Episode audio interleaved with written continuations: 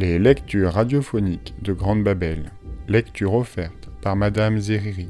Le passeur de Lowry, chapitres 4 et 5. Le passeur chapitre 4 Jonas pédalait lentement en jetant un coup d'œil aux bicyclettes garées près des bâtiments pour voir s'il repérait celle d'Acher. Il passait rarement ses heures de bénévolat en compagnie de son ami parce qu'Acher avait tendance à faire le pitre ce qui rendait tout travail sérieux un peu difficile. Mais maintenant que ces douze ans approchaient à vive allure, et que le bénévolat allait se terminer, cela ne semblait plus avoir d'importance. Pouvoir librement choisir où passer ses heures avait toujours paru à Jonas un luxe délicieux. Les autres heures de la journée étaient réglées avec tant de minutie. Il se rappelait l'époque où il était devenu un huit ans, comme Lily bientôt, et où il s'était retrouvé confronté à cette liberté. Les huit ans abordaient toujours leurs premières heures de bénévolat un peu nerveusement, en riant et en se poussant du coude. Ils passaient presque toujours leur temps dans la cour de récréation, un endroit où ils se sentaient à l'aise pour surveiller les plus jeunes. Peu à peu, ils acquéraient maturité et confiance en eux, et bien conseillés s'orienter vers d'autres tâches, plus proches de leur centre d'intérêt et de leurs aptitudes. Un onze ans du nom de Benjamin avait passé l'intégralité de ses quatre années de bénévolat au centre de soins, à s'occuper des citoyens qui avaient été blessés. On disait qu'il en savait autant maintenant que les directeurs du centre, et qu'il avait même mis au point des machines et des méthodes pour accélérer la guérison des patients. Personne ne doutait qu'on lui attribuerait un poste dans ce secteur, et qu'on le dispenserait probablement d'une grande partie de la formation. Jonas était impressionné par ce que Benjamin avait accompli. Il le connaissait, bien sûr, puisqu'il faisait partie du même groupe d'âge, mais ils n'avaient jamais évoqué ensemble les hauts faits du garçon, car une telle discussion eût mis Benjamin mal à l'aise. Il n'y avait pas moyen de parler de sa réussite sans enfreindre la loi qui interdisait de se vanter, même si on n'en avait pas l'intention. C'était une loi secondaire, un peu comme celle sur l'impolitesse, qui n'entraînait qu'une petite réprimande si on ne la respectait pas, mais tout de même. Mieux valait ne pas se mettre dans une situation régie par une loi si facile à transgresser. La zone résidentielle dans le dos, Jonas pédala parmi les structures communautaires, espérant localiser la bicyclette d'Acher près d'une des petites usines ou d'un bureau. Il dépassa le centre des enfants, où Lily se rendait tous les jours après l'école, et les terrains de jeu qui l'entouraient. Il traversa la place centrale et le grand auditorium où avaient lieu les réunions publiques. Jonas ralentit et vérifia les plaques d'immatriculation des vélos garés à l'extérieur du centre nourricier. Puis il examina ceux qui étaient près du centre de distribution des aliments.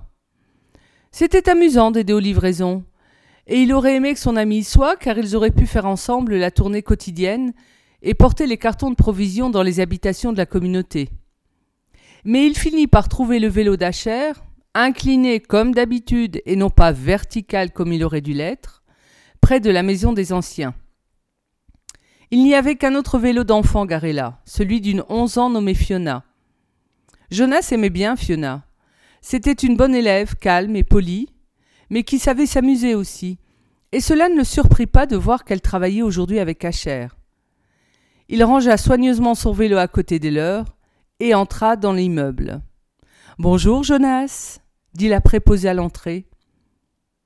Elle lui tendit la feuille de présence qu'il remplit et apposa son tampon officiel à côté de la signature du garçon. Toutes ces heures de bénévolat seraient minutieusement comptabilisées dans la grande salle des registres publics. Parmi les enfants, on racontait qu'une fois, il y a longtemps, un onze ans s'était entendu dire à la cérémonie des douze ans qu'il n'avait pas effectué le nombre réglementaire d'heures et qu'on ne pouvait pas, par conséquent, lui donner son attribution. On lui avait accordé un mois supplémentaire pour terminer ses heures. Puis il avait reçu son attribution, en privé, sans célébration, sans applaudissements. Cette infamie avait définitivement assombri son avenir. On est content de voir des bénévoles aujourd'hui, dit la préposée. Nous avons célébré un élargissement ce matin, ça nous décale toujours un peu dans notre programme, et les choses s'accumulent. Elle consulta une feuille imprimée.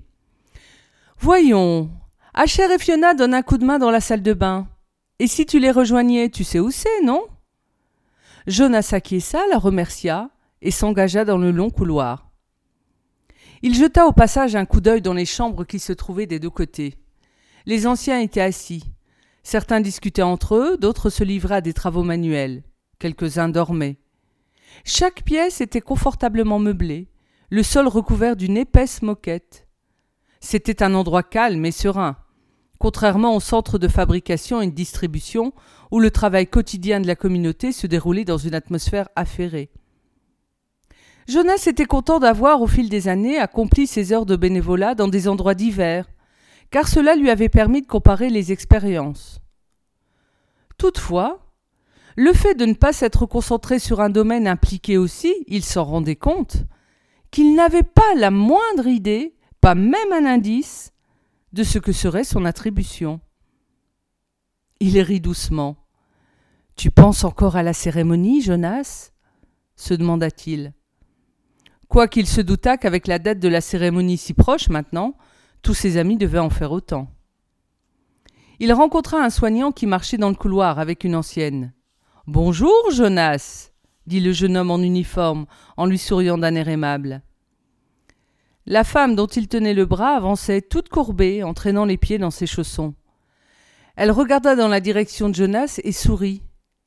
Mais ses yeux sombres étaient voilés et sans expression. Il comprit qu'elle était aveugle. Il entra dans la salle de bain, l'air était chaud et humide, et imprégné de l'odeur des produits de toilette. Il ôta sa tunique, l'accrocha au porte-manteau avec soin, et revêtit la blouse de bénévole qui, était rangée sur une étagère. Salut, Jonas lança Asher depuis le coin où il se trouvait, agenouillé près d'une baignoire. Jonas aperçut Fiona à côté, près d'une autre baignoire. Elle leva la tête et lui sourit, mais elle était occupée à savonner doucement un homme allongé dans l'eau chaude. Jonas les salua, ainsi que les aides-soignants présents. Puis il se dirigea vers la rangée de chaises longues, matelassées, où d'autres anciens attendaient. Il avait déjà travaillé là, il savait ce qu'il devait faire. C'est ton tour, Larissa, dit-il après avoir lu la plaque d'identification cousue sur le peignoir de la femme. Je fais couler l'eau et je viens t'aider. Il appuya sur le bouton de la baignoire vide la plus proche et la regarda se remplir d'eau chaude par les nombreux orifices situés sur les bords. Dans une minute, la baignoire serait pleine et l'arrivée d'eau s'arrêterait automatiquement.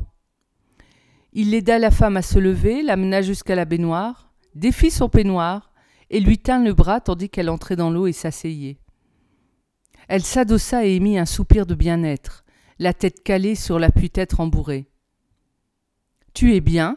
demanda-t-il, et elle fit signe que oui, les yeux fermés. Jonas versa du produit moussant sur l'éponge propre qui se trouvait sur le rebord de la baignoire et commença à savonner son corps frêle. La veille, il avait regardé son père donner un bain au nouveau-né. C'était à peu près la même chose. La peau délicate, l'eau bienfaisante, le lent mouvement de la main toute glissante de savon. Le sourire paisible et détendu de la femme lui rappelait le bain donné à Gabriel. La nudité aussi. Le règlement interdisait aux enfants et aux adultes de regarder la nudité des autres. Mais cette loi ne s'appliquait ni aux nouveau-nés ni aux anciens. Jonas en était content. C'était embêtant de devoir se couvrir quand on se changeait pour aller faire du sport, et les excuses que l'on devait fournir si l'on avait par inadvertance posé son regard sur le corps de l'autre mettaient toujours dans l'embarras. Il ne voyait pas en quoi c'était nécessaire. Il aimait le sentiment de sécurité qui régnait dans cette pièce chaude et tranquille. Il aimait l'expression de confiance qu'il voyait sur le visage de la femme, qui reposait dans l'eau chaude, dénudée, exposée au regard, et libre. Du coin de l'œil, il vit Fiona aider le vieil homme à sortir du bain et essuyer délicatement son corps mince et nu avec un tissu absorbant. Elle lui passa son peignoir. Jonas pensait que Larissa s'était endormie, comme font souvent les anciens et il faisait attention à ce que ses mouvements soient bien doux et réguliers afin de ne pas la réveiller. Il fut surpris de l'entendre parler, les yeux toujours fermés. Ce matin, nous avons célébré l'élargissement de Roberto, lui dit-elle. C'était formidable. Je connais Roberto, répondit Jonas.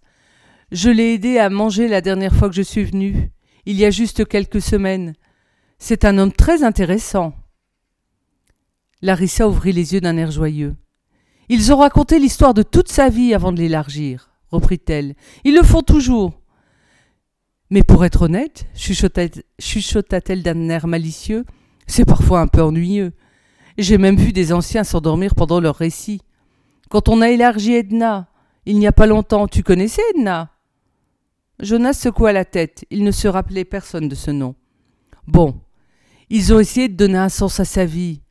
Et bien sûr, ajouta Larissa d'un ton sage, toutes les vies ont un sens. Je ne veux pas dire qu'elles n'en ont pas. Mais Edna, tout de même. C'était une mère porteuse qui a travaillé ensuite au centre de production des aliments pendant des années, jusqu'à ce qu'elle arrive ici. Elle n'a même pas eu de cellule familiale. Larissa leva la tête et jeta un regard à la ronde, pour s'assurer que personne d'autre n'écoutait. Puis elle avoua. Je pense pas qu'Edna était très futée. Jonas rit. Il rinça son bras gauche, le replaçant dans l'eau et commença à lui savonner les pieds. Elle murmura de plaisir quand il lui massa la plante avec son éponge. Mais la vie de Roberto était formidable, reprit Larissa après un moment. Il a été instructeur des onze ans, tu sais combien c'est important et il a fait partie du bureau de planification, et miséricorde, je ne sais pas comment il trouvait le temps de tout faire, il a aussi élevé deux enfants qui réussissent très bien. Et c'est encore lui qui a dessiné les aménagements de la place centrale. Il n'a pas participé aux travaux, bien sûr. Ton dos maintenant, penche-toi, je vais t'aider à te redresser. Jonas passa son bras autour d'elle et la soutint tandis qu'elle s'asseyait. Il essoura l'éponge sur son dos et se mit à frotter ses épaules anguleuses. Parle-moi de la cérémonie. Eh bien, il y a eu le récit de sa vie, on commence toujours par ça, puis un toast. On a levé nos verres et on a applaudi. On a chanté l'hymne. Il a prononcé un délicieux discours d'adieu. Et plusieurs d'entre nous ont fait des petits discours pour lui souhaiter plein de bonnes choses. Mais pas moi, je n'ai jamais aimé parler en public. Il était ravi.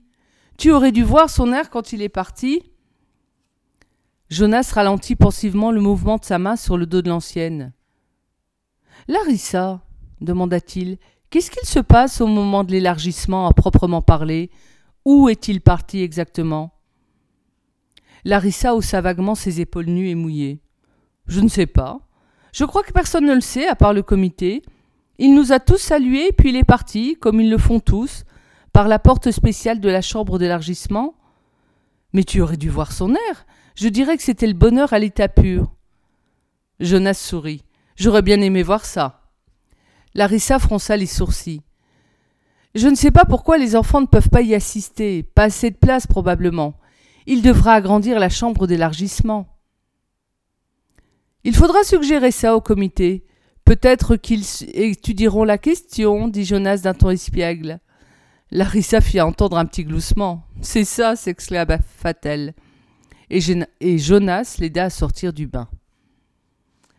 Chapitre 5 D'habitude, Jonas ne participait guère au rituel matinal qui consistait à raconter ses rêves en famille. Il rêvait peu. Il se réveillait parfois avec l'impression que des bribes de sommeil flottaient encore, mais il ne parvenait pas à les rassembler en quelque chose qui eût valu la peine d'être raconté lors du rituel. Mais ce matin, c'était différent. Il avait fait un rêve très frappant cette nuit-là. Son esprit se mit à errer tandis que Lily, comme d'habitude, racontait un long rêve, un rêve effrayant, cette fois-ci dans lequel elle avait pris le vélo de sa mère en infraction au règlement et où elle s'était fait attraper par les gardiens de l'ordre. Ses parents écoutèrent attentivement et discutèrent avec Lily de l'avertissement que ce rêve lui avait envoyé. Merci pour ton rêve, Lily. Jonas prononça l'expression consacrée sans réfléchir et s'efforça de prêter meilleure attention, tandis que sa mère raconta un fragment de rêve, une scène troublante dans laquelle on l'avait punie pour une violation de loi qu'elle ne comprenait pas. Il convinrent que cela venait sans doute de ce qu'elle avait ressenti quand elle avait puni à contre-cœur le citoyen qui venait d'enfreindre les lois principales pour la seconde fois. Papa déclara qu'il n'avait pas fait de rêve. Gabi? demanda papa en se penchant vers le couffin dans lequel le nouveau-né, qui venait de prendre son biberon, gazouillait, à être ramené au centre nourricier pour la journée. Ils rirent tous.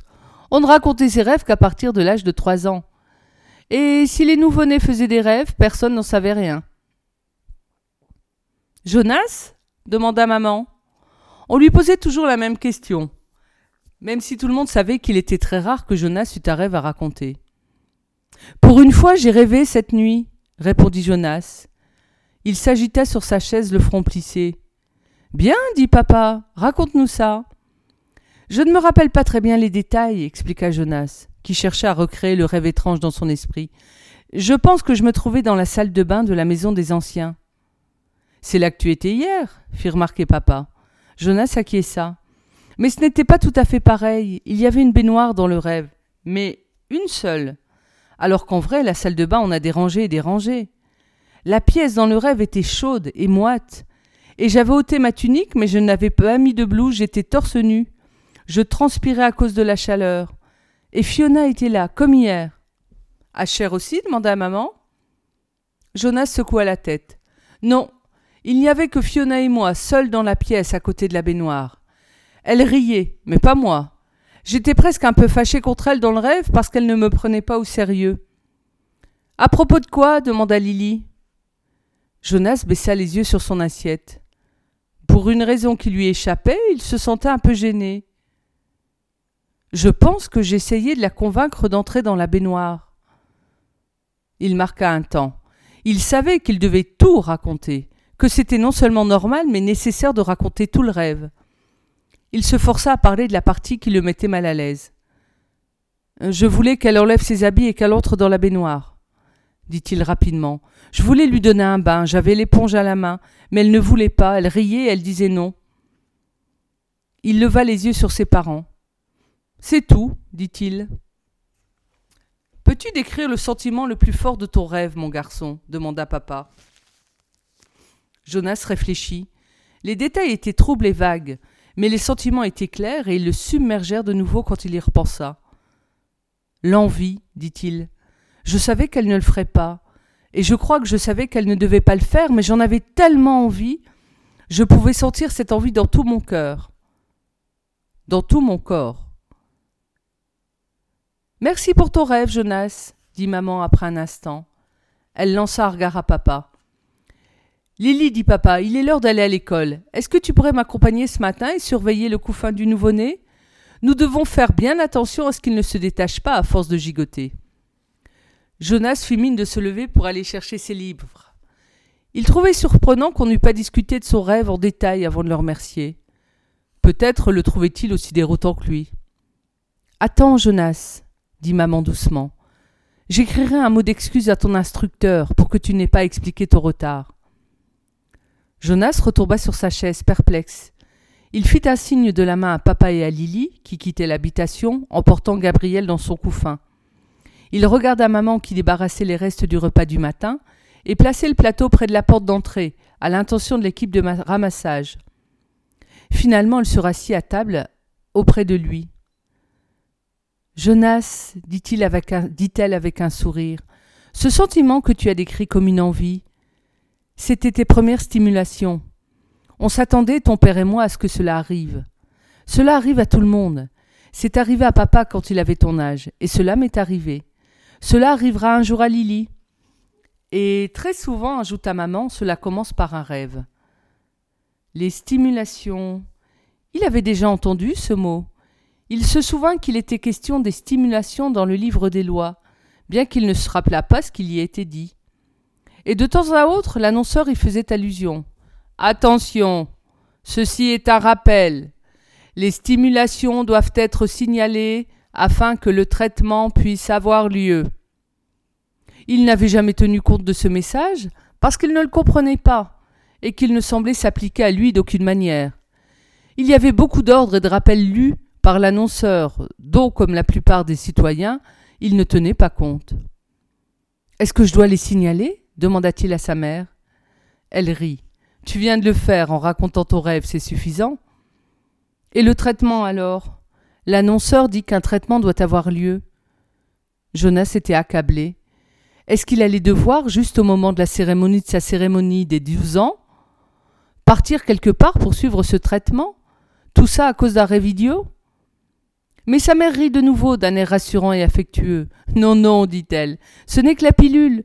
Tu es prêt pour la pilule, c'est tout. C'est ça le traitement pour les stimulations. Le visage de Jonas s'éclaira. Il connaissait la pilule. Ses parents la prenaient tous les deux chaque matin, et aussi certains de ses amis. Une fois, il partait pour l'école à vélo avec Asher, quand le père d'Asher l'avait rappelé du pas de la porte. Asher, tu as oublié ta pilule. Asher avait rouspété pour la forme, avait fait demi-tour, puis était venu rejoindre Jonas qui l'attendait. C'était le genre de choses sur lesquelles on ne posait pas de questions à un ami, parce qu'elle risquait de tomber dans cette catégorie inconfortable de ce qui était différent. Asher prenait une pilule tous les matins, Jonas non. Il valait toujours mieux, et on risquait moins d'être impoli, ne parler que de ce qui était semblable. Jonas avala le petit cachet que sa mère lui tendait. C'est tout? demanda-t-il. C'est tout, répondit-elle en remettant la bouteille à sa place dans le placard. Mais il ne faut pas l'oublier. Je t'y ferai penser pendant les premiers temps, mais ensuite tu devrais y penser tout seul. Si tu oublies, les stimulations reviendront. Parfois il faut ajuster le dosage. Asher la prend, déclara-t-il. Sa mère hocha la tête sans exprimer de surprise. Beaucoup de camarades de ton groupe d'âge doivent sans doute l'apprendre, les garçons en tout cas. Bientôt tout le monde l'apprendra, les filles aussi. Pendant combien de temps est-ce que je devrais l'apprendre? Jusqu'à ce que tu entres à la maison des anciens, expliqua-t-elle. Pendant toute ta vie d'adulte. Mais ça devient une routine. Au bout d'un moment, tu n'y feras même plus attention. Elle regarda sa montre. Si tu pars tout de suite, tu ne seras même pas en retard pour l'école. Dépêche-toi. Et merci encore pour ton rêve ajouta-t-elle tandis qu'il se dirigeait vers la porte. Tout en pédalant rapidement sur le chemin, Jonas se sentit étrangement fier d'avoir rejoint le groupe de ceux qui prenaient la pilule. Pourtant, l'espace d'un instant, il se souvint de son rêve. C'était très agréable. Bien que ce fût un peu vague, il lui semblait avoir aimé la sensation que sa mère avait appelée stimulation. Il se rappela qu'à son réveil, il avait souhaité éprouver les stimulations de nouveau. Et puis, tout comme son habitation disparut derrière lui, tandis qu'il prenait un virage à bicyclette, le rêve s'évanouit. Un bref instant, avec un vague sentiment de culpabilité, il essayait de s'y raccrocher. Mais la sensation n'était plus là. Les stimulations avaient disparu.